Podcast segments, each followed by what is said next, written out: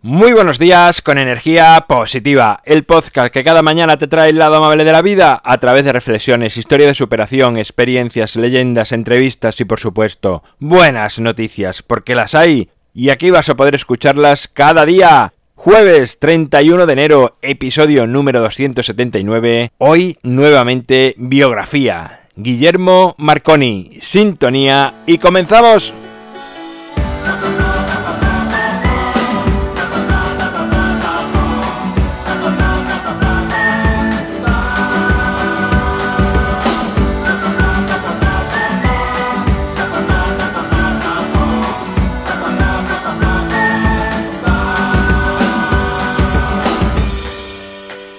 Hola de nuevo, buenos días de nuevo, último día de este mes de enero. ¿Qué te decía yo? Esto va volando.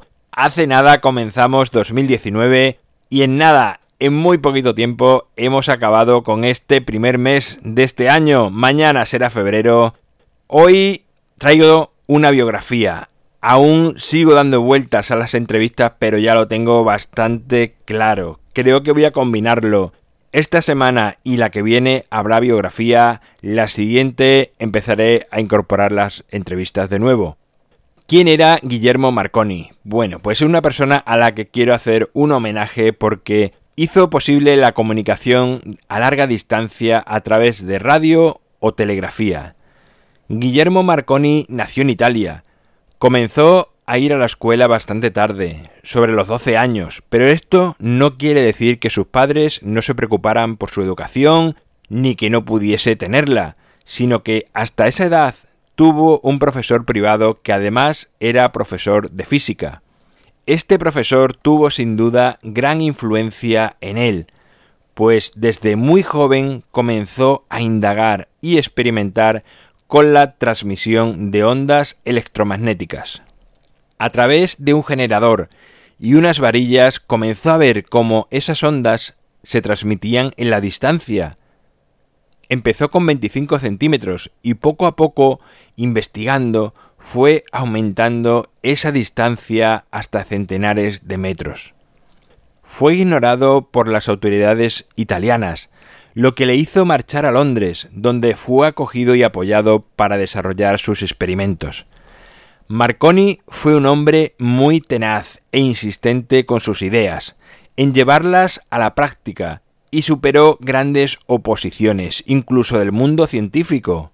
Desde Rusia incluso se le disputa la autoría de su invento, pues aunque lo patentó antes que Alexander Popov, no lo demostró ante científicos.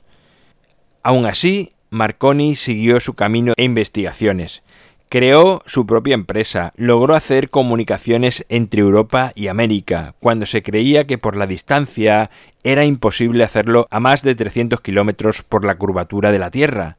Demostró además también que las ondas eléctricas se transmiten mejor durante la noche, debido a que no eran interferidas por la radiación solar.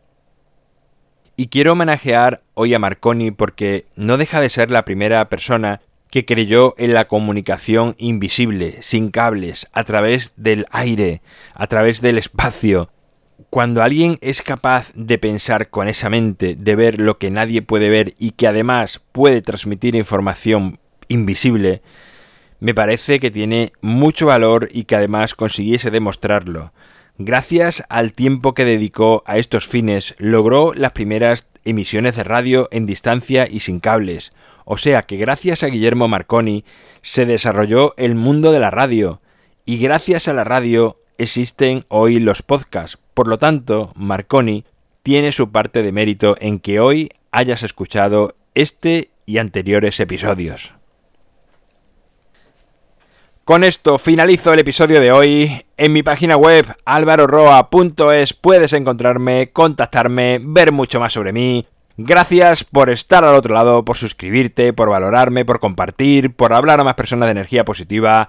Es lo que hace que la familia de energía positiva siga expandiéndose. El libro Ni un minuto más lo tienes en las notas del programa a un solo clic para gestionar tu tiempo mucho mejor.